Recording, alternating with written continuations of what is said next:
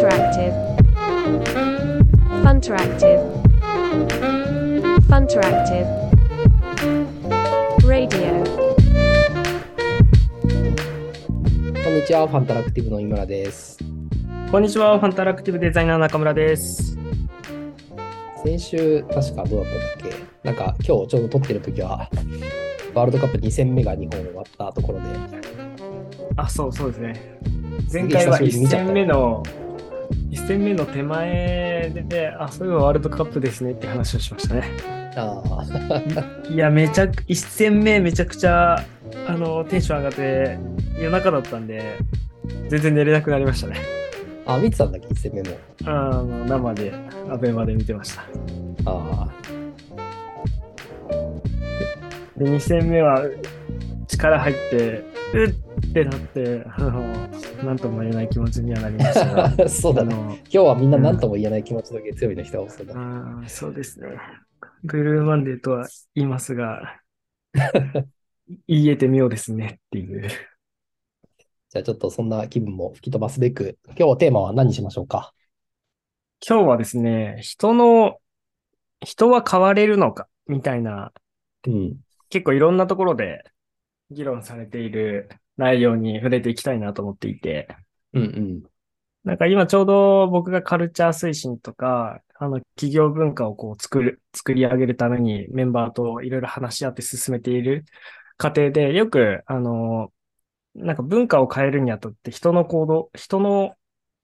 人を変えていかないといけないみたいな議論、あの、巷でよくされているなと思っていて、あまあ、変われるのかっていう視点と、変わるべきなのかどうかみたいなのも含めて、あの、話していけたらなと思っていて、はい。今日、今日はそういうテーマでいこうかなと思っていて、うん。で、け、結論から先に言うと、あの、人は変われる変われないで言うと、まあ、あの、本質っていうものはもしかしたら変わらないものなのかもしれないなと思っているんですが、えー社会人としてビジネスをする上で、あの、行動を変えることっていうのはできると思っていて、うん。で、これはいろんな著書にも、あの、書かれている内容で、まあ、人の行動っていうものは変えられる。で、その行動っていうのが、あの、どうあるべきか、みたいなものが、なんだろうな。結構話されている。まあうん具体的な話をしていくとすごくそこ深くなっちゃうので、あの、なんとなく表面だけな、なぞらえると、えーまあ人の行動が、本質が出てきてしまうの時って、やっぱり追い詰められている時とか、あの、なんだろうな。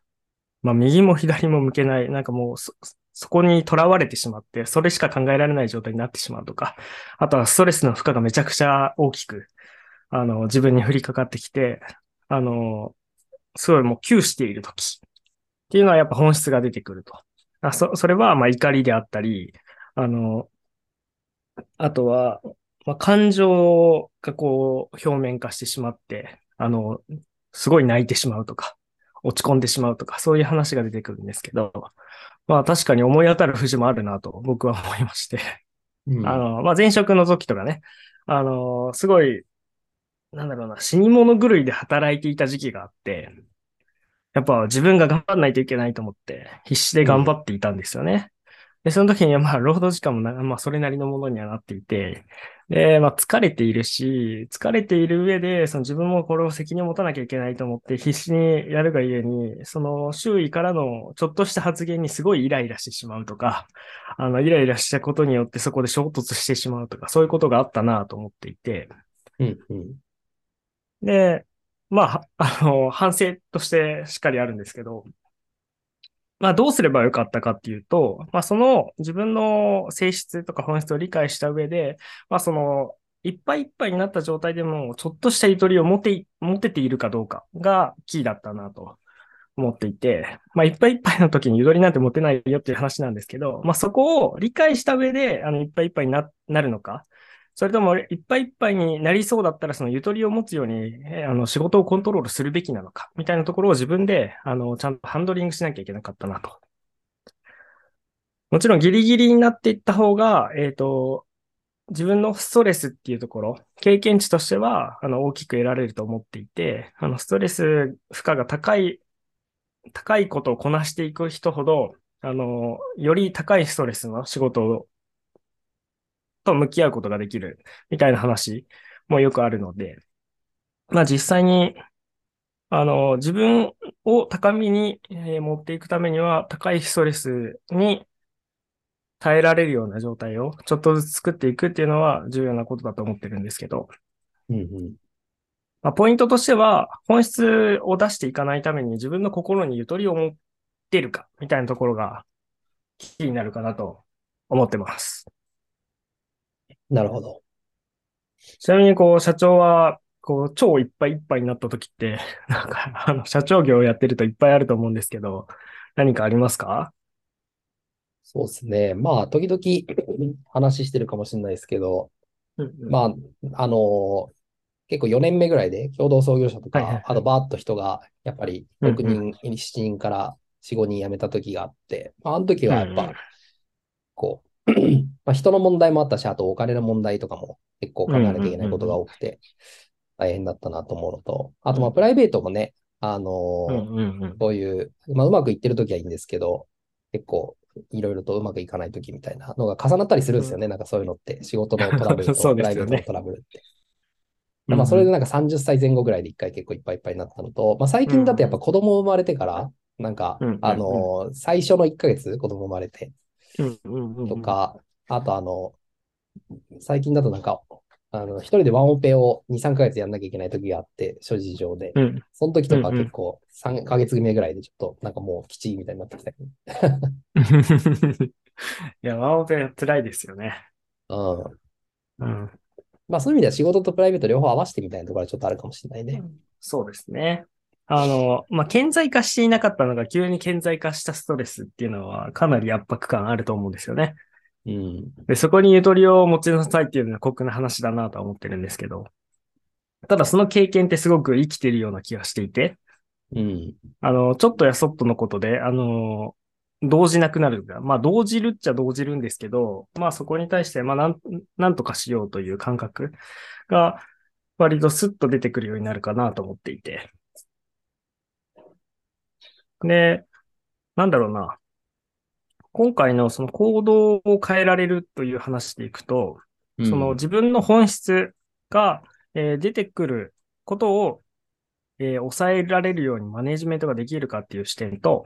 うん。あとは実際にそういう局面に立った時に自分がどういうふうに捉えるのかっていうのが、あの、二軸であるかなと思っていて、うん。で、そこ次第で、あの、今日のテーマである人の行動は変えられるっていうところに、あの、大きく差が出てくるかなっていうのを感じていて、うん。うん。なので、人の行動自体を変えられるっていうのはすごく納得感があって、うん。でよりこう、高みを目指して努力している人たちにとっては、その自分の本質を理解した上で、どうアクションしていくのかっていうのがすごくポイントになっていきますよねって話をうん。うん。今日はしたかった次第です。確かにそのマネジメントというか気にかけてあげる側がうんその人のんなんかゆとりの状況みたいなところとか、まああとそのゆとりを作るのが上手い人もいれば、あのうん、あんまり慣れてない人もいたりするので、あとそのストレスのキャパシティみたいなのもね、さっき言ってたみたいに、ねまあだんだん大きくなっていくのかもしれないけど、あの、まあ順調に大きくなっていくけばいいんですけどね。うんうんうんなんか逆に年とともに小さくなる人もなんかいるような気はしていて、まあその辺はなんか、そうですね。一緒に働くまあ同僚とかマネージャーとしては考えなきゃいけないかもしれないね。うん、置かれている環境、まあ、さっき言った子供が生まれてとか、プライベートと仕事のバランスとか、働き方自体にもかなり変化があると思っていて、うん。なので、その働き方っていうところを考えるときに、プライベートも合わせて考えられること自体が、やっぱ今の世の中というか、あの、人生のフェーズに合わせて考えられることがすごい重要だなっていうのを感じてます。うん。うん。安坂さんはなんか、こう、自分で気をつけてることあるの？気をつけてるというか、行動を変えるためにやってきたことみたいそうですね。僕は行動を変えきれているかっていうと、まだやっぱり、あの、忙しくなってきたり、あの、いっぱいいっぱいになってきた時に、若干やっぱ、あの、顔を出してくるなっていうのを感じていて、あの、ミーティングの、なんか、ミーティングがたくさん詰まっている日とか、あの、できるだけそういう日を作らないように調整をしているんですけど、どうしても、あの、まあ、お客さんとお客さんのあのミーティングがこう、間に入ってる時に、メンバーとのミーティングが入ってた時に、メンバーとの会話で、えー、次のミーティングの10分前とかに結構、あの、大きめの問題がこう、ポンと入ってきた時に、若干、あの、せかす感じで、あの、会話を促してしまったり、あの、若干圧が強かったな、みたいなのをすごく反省するときがあるんですけど、まあそういったときに、まあ、振り返ってそれを反省できるかっていうのと、あとはそのスケジュールリング自体に、あの、ちょっと無理があったなとか、あの、実際の予定の組み方に対する反省とか、あの、反省すべきポイントをいろいろ抽出して、その調整するっていうのを工夫してますかね。あとはまあ社長同様、僕もプライベートでどうしても、あの、娘の習い事とかがこう始まって、僕もあの土日基本ワンオペになるので、その朝子供の保育園にあのシーツ替え、月曜日にシーツ替えをすると大変なので、あの土曜日にシーツ替えするんですけど、シーツ替えをして、えっ、ー、と、音楽教室に行き、みたいなその、ちょっと朝忙しいんですよ。で、朝忙しい時にどうしても娘二人をこう、まあ2歳児と5歳児なんで、ある程度いろいろできるんですけど、どうしても若干上の子に対して、いや、ちょっと靴下早く履いてよみたいな、あの、圧がすごく強くなってしまう。まあ、ゆとりを持って行動してるはずなんですけど、まあ、不足の、まあ予想しない行動をやっぱり子供たちはしたりはするので、そこに対して本当にゆとりを持って、えー、対処するためにはもうちょっと時間的猶予を持ちながら動かなきゃいけなかったなとか、そうですね。まあ、日々反省の連続ですね。なんか僕の話でいくと、あの、うん、まあ一つは、そうですね、プライベートでまあ子供生まれてからっていうところで言うと、結構その、育児の方もいろいろとやりたいことはいろいろあるってなると、まあなんか最近思うのは、仕事の時間とまあ子育てしてる時間って、まあ合わせて、なんていうか、まあ、ざっくり言えば両方とも含めて仕事っていうか、なんかやんなきゃいけないことの時間みたいなところだなと思っていて、まあ両方やろうと思うと、その仕事、いわゆるなんか業務の方の、会社の仕事の方の時間っていうのは、結構、まあ意図的に減らしているというか、ところがあって、で、なんかまあ最近ね、ハードワークみたいなことを ツイッターのイーロンマスクがいろいろやって言ってるんですけど、まあ、なんかちらちらちら言われてるみたいに、その、1日8時間とかって働くとそれなりに時間あるとは思ってて、なんかその中を、なんか長時間労働するっていうのがハードワークなわけじゃなくて、1時間の密度を上げるみたいなところは結構大事だなと思っており、まあ逆に働く時間自体は結構抑えつつ、まあ僕本当に最近だと1日8時間平日働いて土日何も仕事基本やらないみたいな生活が続いてるんですけど、まあ一生このまま行くつもりはないですけど、まあ今はなんかあの人生のバランス的にそうだろうなみたいなところもあって、うんうん、結構意図的に減らすようにしてるっていうのと、まあ、あとなんかそれを目指して、ここ数年、いろいろと、なんかどんどん年々、まあ僕だけじゃなくてみんなが楽になるようにはやっていきたいなと思ってて、なんかそこはちょっと意識してるっていう、なんか、まあ要は働く時間を減らすっていうのは一つ、比較的コントロールしやすいなと思っているのが一つと、あとはまあ体鍛えるっすね。最近2週間ぐらい全然いけてないんだけど、やっぱりなんか、あの、ちょっと1時間、1日の中で、なんかあえて仕事時間短くしても、ちょっとジムとか行ってた方が、結局やっぱ体調いいなと思ってて、うんうん、で、そうすると、その仕事の時間が短くて体調もいいと、やっぱりゆとりを持ちやすいなっていうのは思いますね。うんうん、結果的にまあ自分の行動とか、まあ発言とか、そういったものが変わってくるんだろうなっていう、なんか実感値は割とありますかね。いや、そうですよね。いや、その社長の言ってたワークライフバランス、その、プライベートと、あの、仕事、合わせて仕事だっていう考え方、すごく、あの、納得感があって、昔そういうふうに考えられなかったんですけど、うん、やっぱり、プライベートもそれなりにや、なんだろう、タスクというか、あの仕事に準ずる負荷が、あの、子育てに向き合うとあるなと思っていて。うん。で、そこを、なんか、お互いに理解しながらやるっていうのは、すごく重要だなと思いますし、まあそこと合わせて考えると、多分普通にハードワークやってるなって思うので、うん。なんかそういうスタンスでね、周囲のメンバーと一緒に、あの、共感をしながら、あの、できるといいですよね。子育て世帯が多いっていうのもね、結構うんあの、理解が進むきっかけになっていいですよね。今言った二つはなんかこう、うんコントロールするのはどうなんだろうね。難しいのかね、やっぱり。まあ僕は社長だから勝手に自分の働く時間を コントロールできてるだけかもしれないけど、一般的に言うとやっぱりあの働く時間短くするって難しいんだろうか、やっぱ。うん、一般的には難しいようには感じていて、逆うんに、その、弊社で言うと、強みがやっぱりフルリモートで働けるっていうところ、その働く時間とプライベートの時間をちょっと混在させる瞬間が可能なのは、あの、すごく利点かなと。ちょっと休憩しますねって言って、家族と一緒に、あの、まあ、お風呂バッと入れて、ちょっと、寝かしつけまで終わってから戻ってくるとか、そういうことができるので、あの、そう、まあ、業務時間内、うまくお、あの、す終わることに越したことはないんですよね。まあ、バランスをちょっと取りながらやるっていうところと、あと、メンバーがそれぞれの環境、なんだろうな、プライベートの環境をちょっと知っててくれたりすると、すごくお互いやりやすかったりもするので、うん。うん、まあ確かにその辺の開示もしやすいというかね、まあもちろん言いたくないことは言わなくていいんだけど、なんか言っといた方が楽になることがあれば、こうお互いに知ってた方が分かっていいかもしれないね。なんか今サポート入りますよみたいなとか。うん、うん、うん。そうですね。あと、サポートは本当にしやすくなるんでね。あ、じゃあ僕そこやりますよとか、そこなんかできることありますか？パッと拾いに行けたりするので、トラブルに対して。うん。そうですね。まあそういう意味でいくとね、仕事の中でもしっかりゆとりが持ちながら、あの、お金をしっかり稼げるような状態っていうのをさらに、あの、推進していけるといいですね。まあ今の僕らみたいなその30代とか、まああと子供がいてみたいな状況だと、どっちかっていうとそういうどうライフの時間を増やしていくかみたいな話がメインになると思うんですけど、まあ20代というか、うちもね、なんか最近たまたまなんか新卒2年目ぐらいの方々がバババッと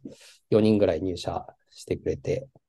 結構全社的にも割とね、20代、20、本当に3、4とかなんかそのぐらいの人が増えてきたんですけど、まあ彼らは彼らで人生のフェーズはちょっとまた違うような気もしていて、うんうん。そこはなんかあるかな、なんか安高的にその行動を変えていくみたいな、もうちょっと、まあ、若い世代というか。若いそうですね。うん。うん、僕が20代の頃の話をすると、あの、なんか、野暮だなと思うんですけど、なんかこそういうふうにやんない方がいいなっていうのはいっぱいいくつかあって、なんかすごい働く時間が、あの、結構自分の裁量で加減ができてしまうところ、まあ勉強の時間とかも含めて、で、そのメリハリっていうのがめちゃくちゃ重要だなと思ってて、その、自分、業務時間と勉強の時間と、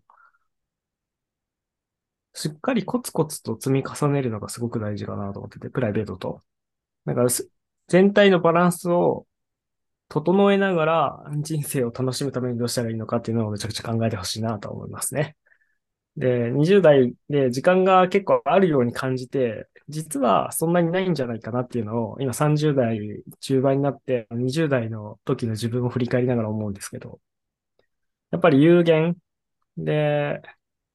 その効率よく自分をこうスキルアップさせていくとか、成長させていくためには、それなりにそこの時間配分とか、やっぱ計算していかないと、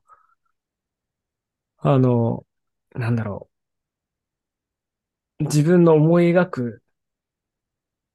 ところがすごく高いところに設定している人は、あの、届かなくなってしまうと思うので、まあそこを目標に向けてどういうふうにあの自分を作っていくのかっていうのは、あの、しっかりと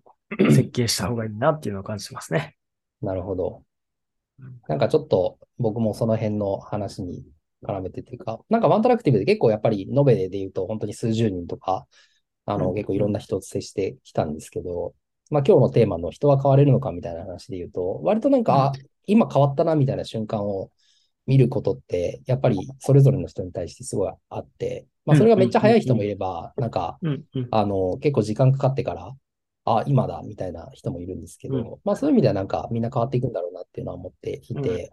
あと特にその新卒、まあ1年目とか2年目とか若い人だと、まあ僕自身もそうだったんですけど、なんていうのかな、うんいろんなものに車に構えている時期って、なんか学生ってすごいやっぱあって、はいはいはいはい。なんかこう、なんだろうな、ちょっと、頑張るのがダサいみたいな、とか、なんか一生懸命がダサいみたいな感じって、なんか学生ってなんでかわかんないけど、持ってると思っていて、結構共通認識として。なんか授業とかもそうじゃないですか。なんかみんなでサボり行こうぜみたいな感じの方が、なんか僕大学の時だと自分がそんな感じだったなと思ってて。で、それを、をなんか、あの、やっぱりなんかみんなと接してると、そういう部分ってそれぞれに感じるなと思っていて、で、なんか、そこがなくなった時というか、割となん、んなんていうか、こう、仕事とっていうわけじゃないのかもしれないけど、車に構えなくなって、まっすぐ何かを整体するみたいになってから、うんうん。多分人は結構伸びるんだろうなと思って、まあ行動が変わっていくんだろうなと思ってて、なんか自分自身でもどこでそうなったかなっていうのが、なんか結構考えるんですけど、あれどこだったかなみたいなのは。ああ、確かにね。うん。素直に聞ける瞬間が一番人間伸びますね。確かに。その、うん。うん。情報をまっすぐ受け止められるようになる。で、うんネガティブな発言とかも、そこの、えー、ネガティブな要素っていうのを分析して、ああ、なるほどってちゃんと自分で咀嚼して理解できるかみたいな。あと、フィードバックをちゃんとフィードバックとして受け止められるか。うん。ちゃんと指摘してもらえること自体が価値あることだっていう認識ができるかとかね。まあ指摘されると、いや、実はこういう理由があってって言い訳をしたくなっちゃうのが人の心理だとは思うんですけど。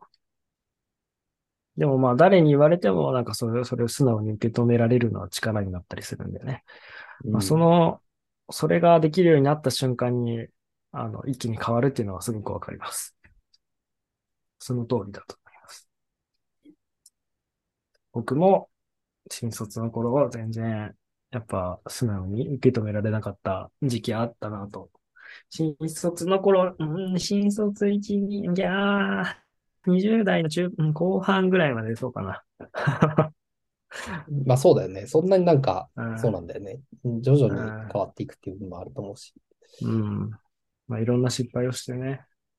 変化してたところがあるんですけど、でもただ20代からやっぱ素直に、あの、周囲のことを聞いて、すごく成長していく人っていうのを、やっぱり、ま、周囲で見ていたので、やっぱり差が生まれるなと思っていて、そこの素直力っていうのは、圧倒的に重要。うん。まあ、行動で素直になれないままま30、40になっていくと、やっぱり実力がつかないまま、ちょっとこじらせた人みたいな、あの扱いに、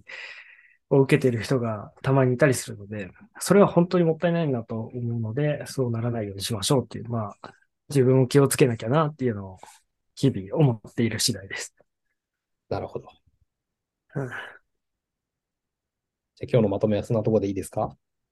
そうですね。人は変われるのかっていうところで、やっぱ人の行動は変えられるっていううん。結論で、まあ言いたいと思います。じゃあ今日は人の行動は変えられるということで